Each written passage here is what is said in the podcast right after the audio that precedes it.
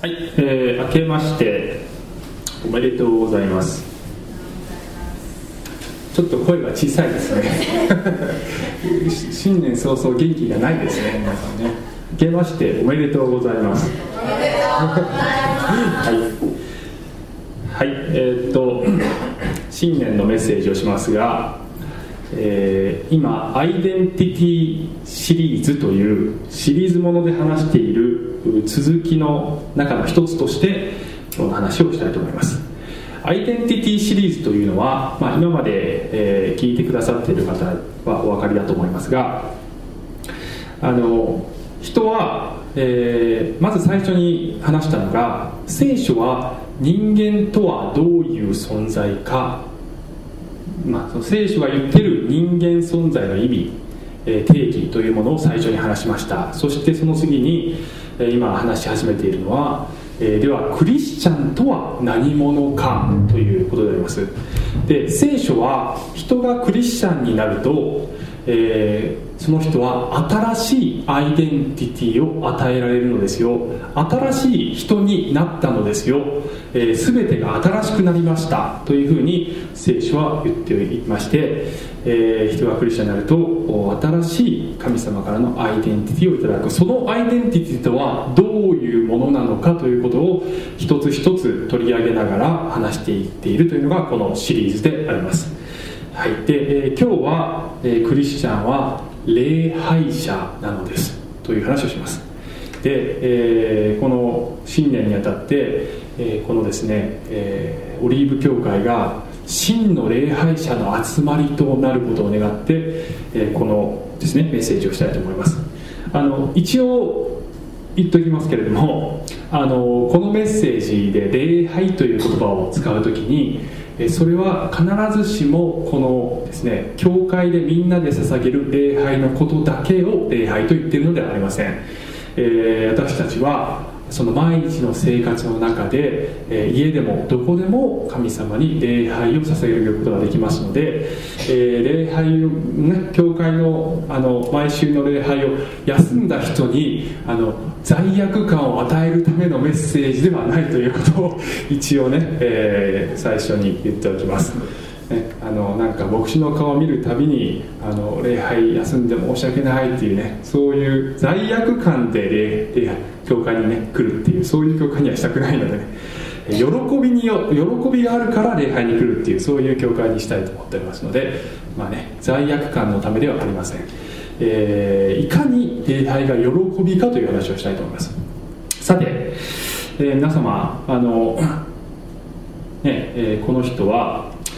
えー、北朝鮮のテ・ヨンホさんという、えー、イギリスに大使大使として行っていた人でありますね、えー、去年2016年に脱北しました、ねえー、韓国に亡命しました。イギリスの、ね、朝鮮の大使館のナンバー2だった人でえー、今までたくさんの脱北者がいましたけれども、えー、その中でも最もこのエリート街道を走ってきた人だと言われていて、えー、非常に注目されています。もともとはこの、ね、イギリスの大使をしながらイギリス駐在の大使をしながら北朝鮮とはどんなにいい国かということを宣伝するそういう役割を、えー、担っていた人です。しかしながら、えー、最近このですねこの人がメディアに語ったのは、えー、北朝鮮はもう崩壊寸前だと、えー、なぜかというとこのですね、えー、キム・ジョンウン、ね、あのお坊ちゃんが お坊ちゃんってちょっとあれですけど、えー、神格化されてるんだけどももうそれが形骸化していますと、ね。えー、人々は、えーね、キム・ジョンウン万歳っていうふうに昼間はね、えー、キムさんを神格化しているんだけれども夜になると、えー、布団をかぶって韓国映画を見ているというふうに彼はメディアの前でねこの間喋ってました。えー、ねえー、キム主席は神ではありませんが神格されています。神格化されています、えー、そして彼に捧げられている礼拝も本物の礼拝ではなく偽の礼拝でありますね、人々は心から彼を賛美しているのではありません。偽の神にはふさわしい偽の礼拝だと思いますね。皮肉たっぷりに言わせてもらえばね、えー、では私たちはね、えー、本物の神様を礼拝するためにここに集まっているわけですけども私たちが捧げているこの礼拝は本物の神様にふさわしい本物の礼拝でしょうか？ということを、えー、自らに問うていきたいと思いますね、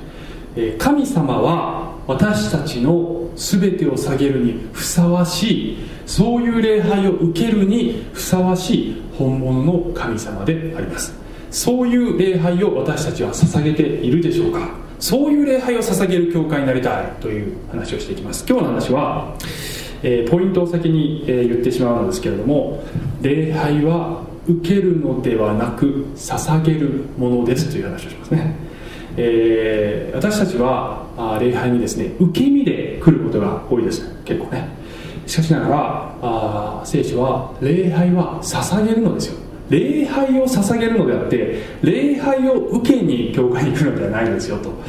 え、受動的ではなく礼拝とは能動的でなければならないということです、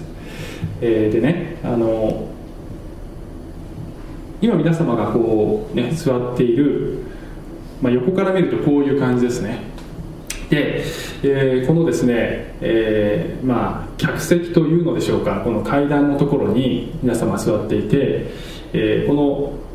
の、ね、前に立つのは司会者だったりあるいはピアノの前奏や放送してくれる人であったり、えー、ギターの奏楽をする人だったりあるいはお話をする牧師だったりステージの方に立つのがまああのね、えー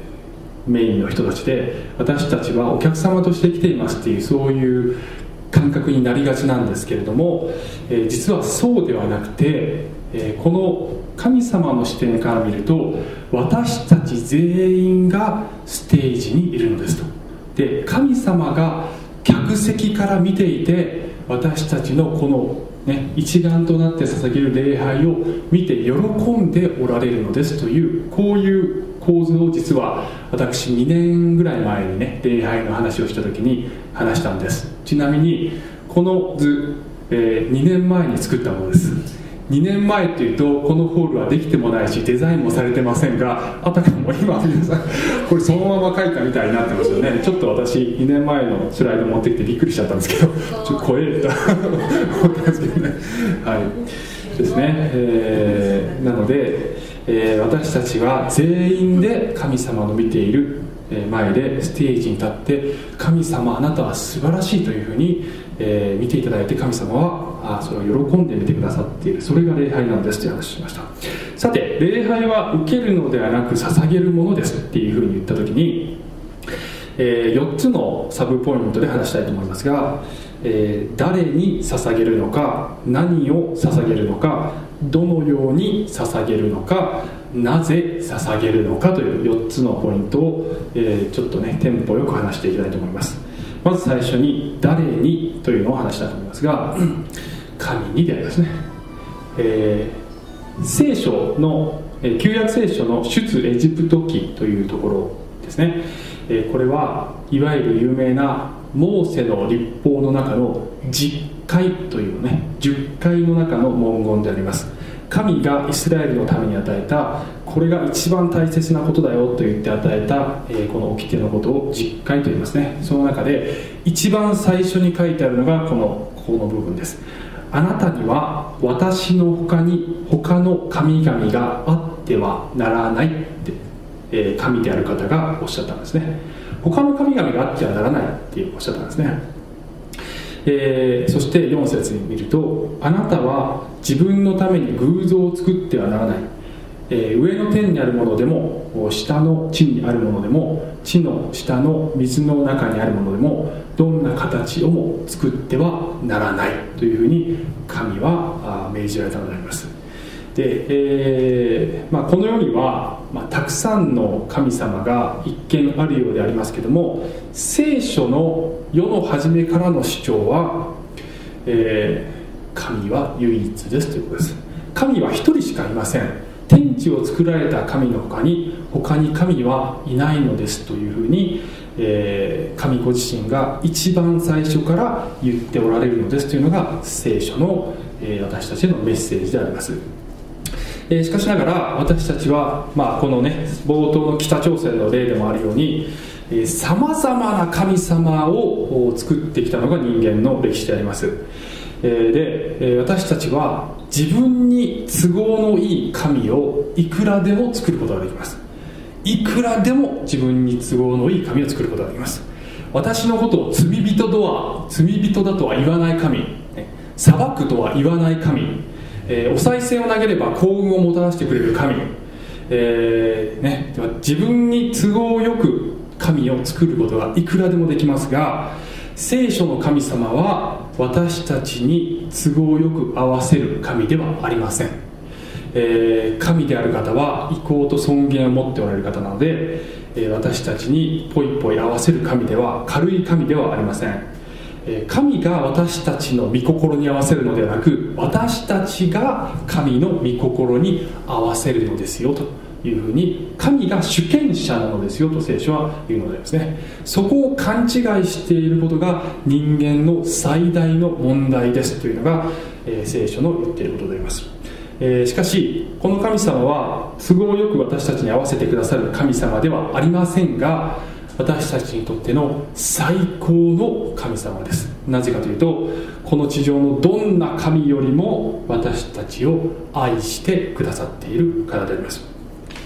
えー、いわゆる宗教の話だけではなくてえー、私たち日常生活でね私は特に何の宗教も持ってませんという方でも実は皆ですね何かしらの神様を持ってます。皆様が心を捧げているもの時間をひたすらに捧げているものお金をいくらでも使ってもいいと思っているもの皆さんがこれがなければ人生意味がないこれがなければ幸せになれないこれがなければ感謝できないこれがなければ耐えられないと言って、えー、過度にこだわっているものがあるとすればそれはその人にとって神なのであります、えー、そのものが、ね、アルコール中毒者はアルコールという神に支配されています、えーねえー、権力がなくてはと思っている人は権力という神に支配されています。あなたを支配しているものがあなたの神になるのであります。あるいはこれを失うと私はもうダメだというふうに失う失うのが死ぬほど怖いというものは、えそれはあある意味であなたの神になっていると言えるかもしれません。聖書の論理は神以上本物の神以上に大切なものはあそれは究極の意味では偶像なのです。というふうに言うのでありますね、えー、非常に厳しいメッセージかもしれませんが、えー、私たちがそれを完全に守れ、まあ、完全に守れないと思いますね。誰も。私も完全に守れないと思います、えー、神様よりこっちのねなんかあのこっちの方が大切って思っちゃう時とかあるかもしれませんね。私たちは完全ではありませんからその完全でない私たちを救いに来てくださったのがイエス様でありますので、えー、恵みによってね、えー、自分を強めていただくことができるわけですけどもしかしながらもともとは唯一の神だけが神なのであるということを覚えなければなりません、えー、2つ目じゃあ何を捧げるのかね、えー、何にあります何を捧げるのか。ローマ人への手紙12章。あなた方の体を神に受け入れられる清い生きた供え物として捧げなさい。それこそあなた方の霊的な礼拝です。と書いてあるんですね、え、何を捧げるのかという問いに対して答えは自分自身を捧げるのですね。自分自身を捧げるのです、えー、教会の礼拝ではあの賛美歌やゴスペルやワーシップという曲を歌いますけれども歌を捧げているのではないのですね。歌を通して自分自身を捧げているのであります、えー、あるいは礼拝の中には献金の時間がありますがお金を捧げているのではないのですね。お金を通して自分自身を捧げているのです。時間を使ってますけども時間を捧げているまあそうとも言えますよ。だけど時間を通して、えー、自分を捧げている。奉仕を通して自分を捧げている。結局何をするにしても何を捧げているにしても究極的にはそれを通して自分という存在を捧げているのであります。えそしてあの何を捧げるかという問いに対しては栄光を捧げているという言い方もできるかもしれません。神に栄光がありますようにと言えるかもしれません。なぜかというと、えー、自分を捧げる時にそれは自分自身の栄光とともに、えー、それを神様にお返ししているということでもありますので、えー、自分を下げるということは栄光を神に下げるということでもある。そういう表現になっていることもありますね、えそれが何を捧げているかです。えー、神に受け入れられる捧げ物供え物とはあなたの心あなたの魂あなたの存在そのものなのですと。聖書は言うのでありますね、えー、100億円捧げてもあなたの心が捧げてられなかったら神様これこっちも喜びません、えー、しかしながら、ねえー、1円捧げ、まあね、そうするとこう今日の例献金が1円ばかりになっちゃったあの、ね、10円だったとしても本当の心を持って捧げるのであれば1億円捧げるよりも神様は喜んでくださると思いますね。はい。はい、どのように、えどのように捧げるのか次のポイント。どのように礼拝を捧げるのか、えちょっと、え長めの、え聖書箇所ですけどもこれはイエス様がサマリアの女と呼ばれている一人の女性と話をする場面であります。えー、サマリアの女というのはその名の通りサマリア人という民族でありますね。一方でイエス様はユダヤ人であります、えー、サマリア人とユダヤ人は、えー、ものすごく仲が悪い、えそういう間柄にありました。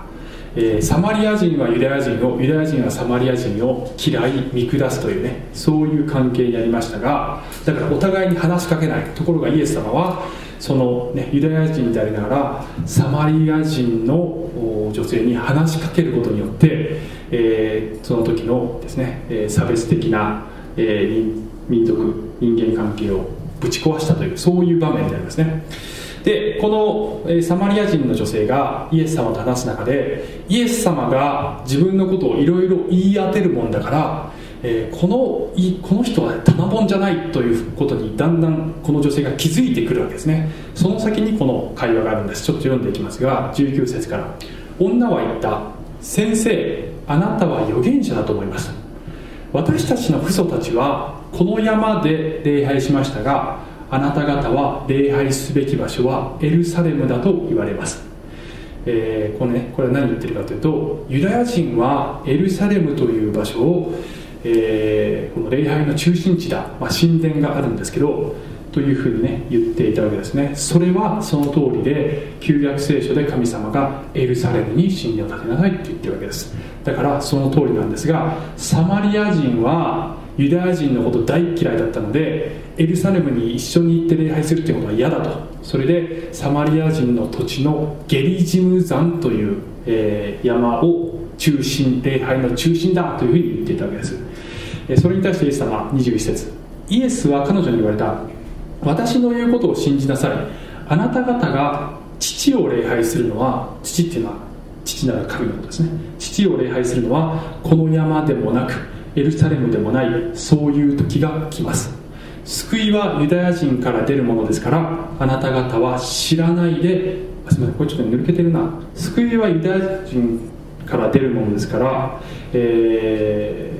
私たちこれこれ、ね、途中に抜けてる言葉がある、え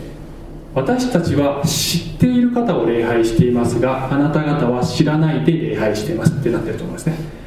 聖書ね。ちょっと確認してみてくださいね、えー、私たちは知っている方を礼拝して知って知って礼拝しているがあなた方は知らないで礼拝していますっていうね言葉になってると思います、えー、つまりユダヤ人の神様理解っていうのは、まあ、少し、えーね、この当時あのイエス様から批判されてる部分もあったんだけどしかしながらちゃんと聖書に基づいて本物の神様を一応知って礼拝していると。サマリア人は聖書を改ざんしていました。えー、モーセ御所というのの代わりにサマリア御所っていうのを作ってたんですね。でちょっとね部分的に自分たちに都合のいいように書き換えてたんです。つまりある意味でこれも都合のいい神様を作ってたんですね。そしてその神様を拝んでたんですがそれは知らないで神様のこと知らないで礼拝してるよね、えー、っていうふうにイエス様は言ってるわけです。23節見るとしかし真の礼拝者たちが霊と誠によって父を礼拝する時が来ます。今がその時です。父はこのような人々を礼拝者として求めておられるからです。神は霊ですから神を礼拝する者は霊と誠によって礼拝しなければなりません。もう場所関係ないですよと、えー、どこでどういうふうに礼拝するかという形式とか場所とか、えー、そういうことが問題なのではありません、えー、今ね、え真の礼拝者は場所とかね形式じゃなくて霊と誠によって礼拝するのが礼拝者なのだということになりますからねとイエス様はおっしゃったんですね、えー、ですからどのように礼拝するのかという問いに対しては答えは霊と誠によって礼拝するんです。で霊とというこの霊というのはこれは精霊のことだと思います。えー、イエス様を信じた人には心に精霊が与えられます。精霊を通して神を礼拝するのですよと、えー、神様からいただいた霊をいただいてその霊を通して神を礼拝するのですよとイエス様はおっしゃったんです。でこの「誠」とという言葉の方はこれはちょっと解釈にね二通りありまして、えー、まああの一つの考え方は心の、ね、心の誠実な真実な思いでという意味で誠っていう言葉になっている。という考え方が一つ。英語で言うと in truth というね in truth という言葉です。truth 真理ということです。で、えー、誠という訳になっているのと、え、もう一つねこれは新海訳という訳なんですがもう一つあの新共同訳という聖書を見るとこのね誠という言葉は真理という言葉になってるんですね。つまり霊と真理によって礼拝しなければならないっていう役になってるのもあるんです。そうするとちょっとだけニュアンスが違って実は私の立場はこの後者の方なんですけど今は。あのつまりねあの真理に基づいて礼拝しなければいけないのですよと。偽の神様の話最初にしましたけど偽の神様を礼拝する礼拝はそれは礼拝ではありません、えー、神が示した真理の言葉に基づいて神を礼拝するのですよ。と、えー、イエス様はおっしゃっているのだと思います。えーね、あの「コロサイ人への手紙」という聖書の別の箇所には「好き勝手な礼拝」という言葉があります。あるいは独りよがりの礼拝というね言葉があるんですよね。そういう礼拝はダメなんだよっていう言葉があるんです、えー、世の中でいろんな礼拝があるんですけど、ね、でそれ全部いいですよって言ってしまうの簡単なんですけど聖書は、えー、残念ながらそうは言わないですね、えー、あるべき姿の礼拝と、え好き勝手な自己満足の礼拝っていうのがありますよって聖書は言います。で聖書は神が求めておられる礼拝をしなさい。真理に基づいて礼拝をしなさい。と聖書は私たちに伝えているのであります。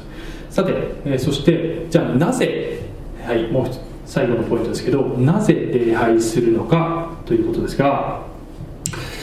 なぜ礼拝するのか詩編95編6節と7節前半。来たれ私たちは節拝みひれ伏そう。私たちを作られた方主の見前にひざまずこう。主は私たちの神私たちはその牧場の民その見ての羊であるという言葉があります、えー、なぜ礼拝するのか。まあいろんな言い方があると思いますけど、えー、一言で言えば神が私たちを作られたからでありますね。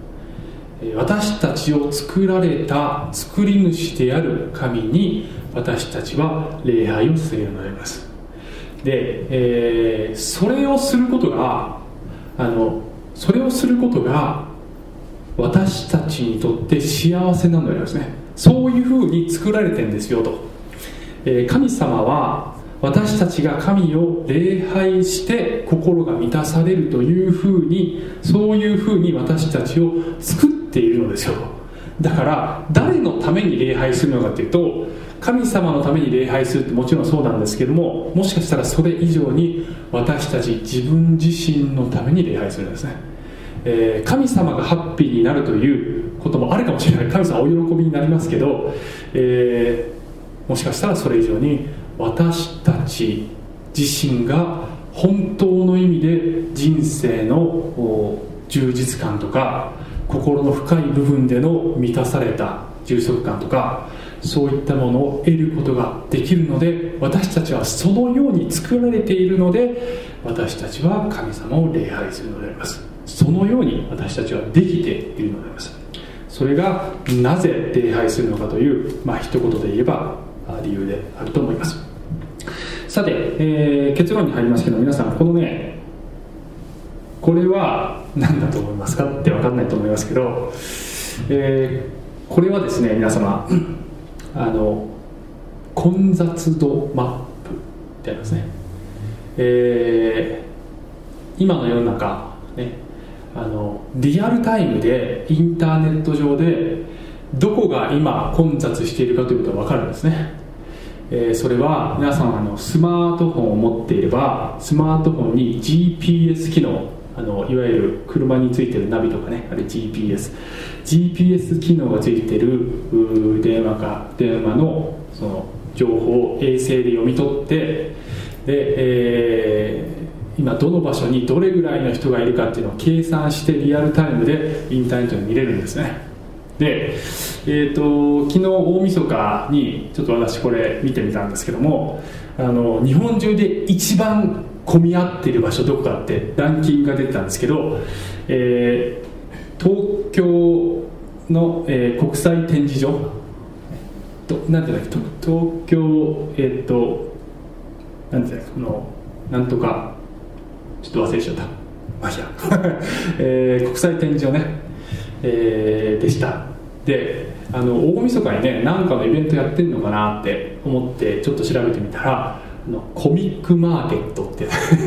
多分なんか漫画かアニメのねあのイベントだと思いますけどね。要するにあの多分このここのね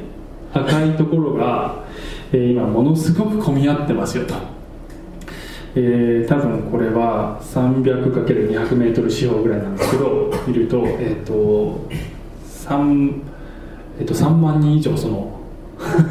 300×200 ぐらいなので300 3万人以上入ってるってね、えー、要するにどこがホットなスポットなのかっていうのが分かるというねそういう、えー、場所です。あそういうねあのマップなんですね。でなぜこれを見て伝えてるかというとあの小淵沢で一番ホットな場所ってどこだと思いますか皆さん？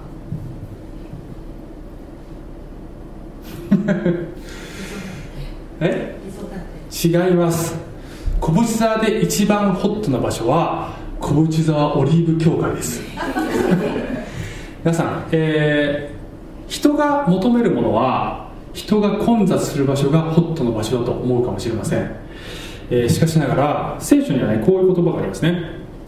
主は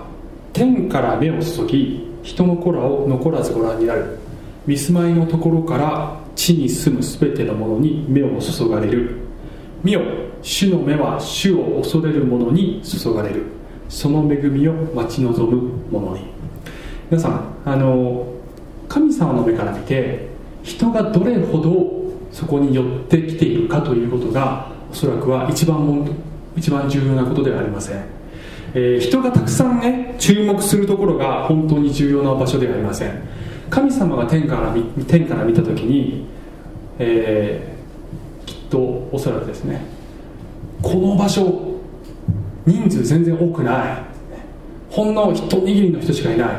でもここに私が求めている真の礼拝者集まっている。ここすっごい暑いっていうね。熱いっていうのは別に何かものすごい感情的になってるっていうそういう熱いではありません。ここに自分の存在を神に捧げようとして集まっている人が、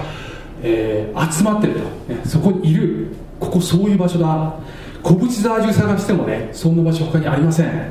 えー、間違いなく神様の上から見たら今この場所が一番ホットな場所であります。霊的な意味でね。霊的な場所という意味で。で、えー、私たちあの教会始めてまあ来年であの来年の3月で4年になります。で、えー、まあねそんなにすごい人がいっぱいどんどん増えるわけではありません。えーまあ、まだねあの時が来れば増えると思いますけど、えー、けれども、まあ、日本ではクリスチャン少ないですし、えー、ものすごい、えー、どこかのホテルとかどこかのショッピングエリアみたいに人がうわって来るわけではありません、えー、しかしながらあの、まあ、そういう時もね来るかもしれませんけどね。しかしながら私たちがまず目指すのはたとえどんなに少人数でもそこが神様から見てこの上なくホットな場所であるというそういう教会を今年私たちは目指していきたい。そういう教会になりたい。人は少ないだけど神様見てここすっごいすごい心強い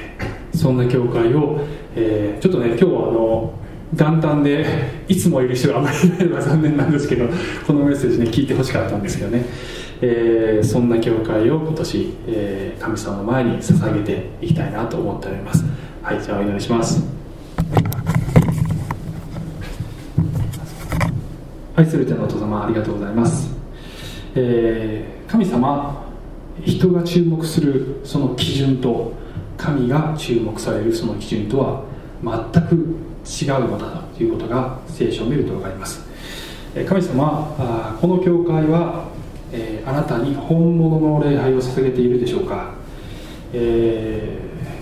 どこかの偽の神様と同じような、え口先だけの礼拝見た目だけの礼拝ではなくて私たちの心と魂をあなたに捧げて、えー、喜ぶそんな喜びの礼拝を捧げているでしょうか。どうぞこの教会がえ今年そのような集まりに成長していくことができますようにどうぞお導きください。イエス様のお名前によってお祈りします。アーメン。